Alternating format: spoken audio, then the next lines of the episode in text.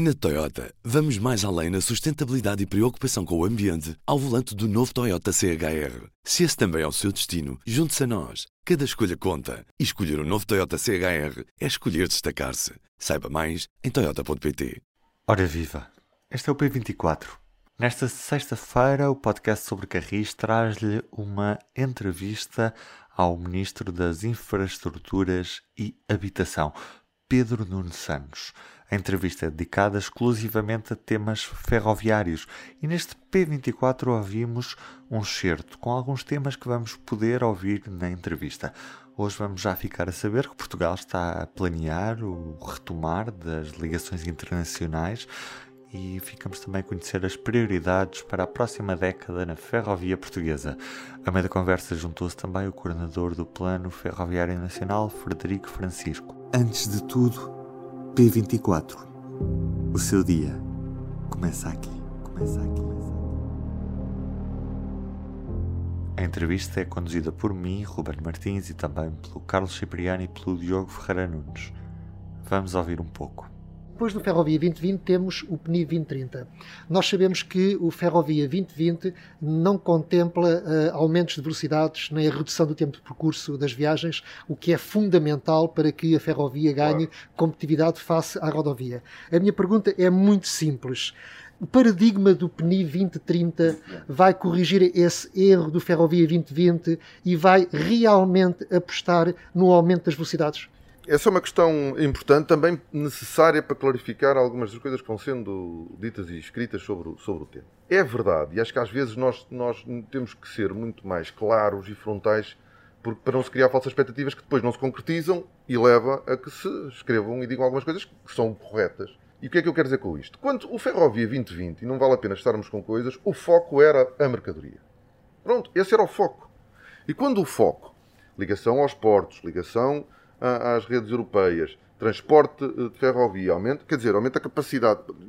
Esse era o foco do Ferrovia 2020 e, e portanto, não era de facto o passageiro. Mas quando o Sr. E... Ministro entrou no, na pasta, em fevereiro de 2019, já não ia a tempo de alterar nada disso? Bem, é uma coisa. O que é que conseguiu não... fazer desde fevereiro de 2019 até agora? Não, é concretizar o Ferrovia 2020 e rápido, porque senão o risco. E orientar a IP? O ponto do Ferrovia 2020, não, nós não tínhamos sequer. Se nós. Eu sei que, que vocês acham que era possível. Mas se nós fôssemos repensar, para além de ser errado, havia uma estratégia definida pelo governo da qual eu faço parte desde 2015. Mas se por acaso nós fôssemos rever os projetos, nós tínhamos vários, vários problemas. Um deles era o tempo, que era desde logo o mais preocupante para nós. Nós não vamos agora meter em aventuras, não, eu arrisco-me a perder centenas de milhões de euros de fundos comunitários que tenho que executar até 31 de dezembro de 2023, senão perco. Acabou. Não, não, não só perdemos, como o resto que falta fazer já tem que ser feito ou no próximo quadro, roubando dinheiro a outros projetos, ou orçamento de Estado. Portanto, a primeira razão é nós não tínhamos tempo para correr esse risco. O segundo era que, obviamente, e vocês sabem muito bem, para nós conseguirmos eh, os objetivos de tempo que vocês e bem reivindicam, não enquanto jornalistas, mas enquanto também utilizadores e, e, e, amantes da ferrovia. Nós precisávamos de ter projetos completamente diferentes, não só o tempo de os fazer, mas mais caros, investimentos mais caros. Tanto na linha da Beira Baixa como na linha do Oeste, nós teríamos que fazer coisas diferentes das que vamos fazer e, portanto, mais dispendiosas do ponto de vista financeiro, e isso não estava previsto no Ferrovia 2020. As razões são estas. Agora, agora nós. Pronto, no, no, no PNI 2030 o que é que nós, nós temos três objetivos centrais, ou três áreas para, para tentar simplificar do ponto de vista comunicacional. Queremos acabar de eletrificar o que falta eletrificar.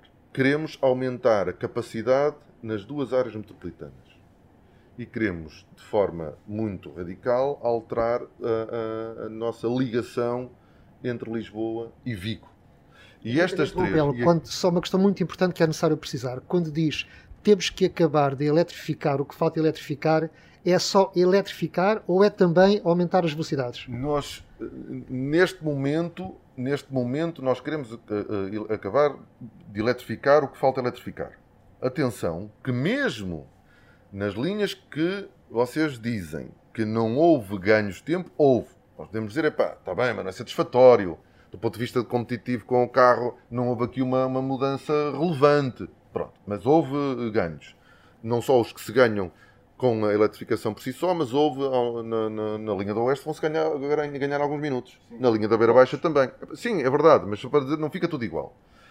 Portanto, é eletrificar o que falta eletrificar. Nós depois vamos ter, nós, quer dizer, o trabalho que vamos ter que fazer na ferrovia não acaba agora. E essa é uma matéria muito importante, que aliás está aqui o coordenador do Grupo de Trabalho do Plano Ferroviário Nacional, que eu acho que vai ser aí também uma âncora muito importante para, para a discussão sobre a ferrovia que queremos no país nos próximos anos. Mas eh, é eletrificar o que falta e depois ajuda-me aqui. eh, eh, fazemos aqui uma coisa informal. Temos aqui o, temos aqui o Frederico Francisco, uma nova estrela da ferrovia portuguesa, a trabalhar connosco no governo e assim ajuda-me naquilo que eu disser de mal. Aumenta a capacidade nas duas áreas metropolitanas é muito importante, porque só vamos dar, vocês conhecem muito bem, a, a intensidade de utilização está a aumentar muito. Nós temos uma pressão brutal, por exemplo, na área metropolitana de Lisboa e na linha de Sintra. Eh, Nós temos a linha só quadruplicada até Roma Arieiro. Nós queremos quadruplicar o resto que falta até Braço de Prata. Como vocês sabem, o facto de ela não estar quadruplicada em toda a sua extensão funciona ali como um garrote que tem consequências desde Sintra. E, portanto, nós temos só 6 comboios por hora. Temos a expectativa de aumentar 10, 12, vá lá, quase duplicar. Estamos... E esses são investimentos muito importantes vão tirar muita gente do automóvel eh, e do autocarro e metê-lo no comboio. Isto vai ser, de facto, transformador. E depois, e depois eh, esta, esta coluna vertebral da nossa rede ferroviária, que é a linha Lisboa-Porto, e depois Porto-Vigo. Já falou com a nova Ministra dos Transportes de Espanha? Ainda não, mas temos muita expectativa nisso, em conseguirmos encontrar o quanto antes, porque temos alguns assuntos que dependem tanto deles, nomeadamente uh, a, a ligação da linha do Algarve ah, e a sua inclusão no corredor mediterrâneo, e uh, um objetivo que nós não perdemos ainda, que é a ligação a Madrid ser feita por Aveiro Salamanca. E mais no curto prazo, que tal a retoma do Lusitano Expresso e do Sud Expresso? Nós, e aqui o Frederico Francisco está a fazer um trabalho eh, sobre essa matéria, estamos a construir uma solução que porventura será viável financeiramente só do nosso só contar connosco, para a CP. E portanto eu Só pedia-vos com material CP. eu pedia-vos pedia-vos mais algum tempo com material CP. Sim, com material CP. Então- Pronto, precisa de alguém que tracione os comboios em Espanha, mas não tem necessariamente que ser a Renfe. Nós estamos Então será que tem? No- Em breve nós diremos mais novidades sobre isto, mas nós temos essa preocupação que vocês têm. Nós, mais uma vez, como não mandamos lado espanhol, não vamos conseguir que eles, que eles queiram. Eh, Eles já foram muito claros sobre isso. Mas para não nos limitarmos, porque não é esse o, o nosso, o nosso a nossa espírito e forma de estar, como eu acho que já perceberam. Não nos limitarmos a dar como desculpa o facto dos outros não quererem, nós estamos a preparar uma, uma, uma solução e em breve nós daremos nota pública dela. Achamos que, nós também não queremos criar problemas ACP. Uh, e por- e eu acho que nós temos, podemos vir a ter aqui uma solução viável, financeiramente sustentável para, para a ACP. Em breve apresentaremos. Uma solução para Madrid ou para Andaia? Para Paris.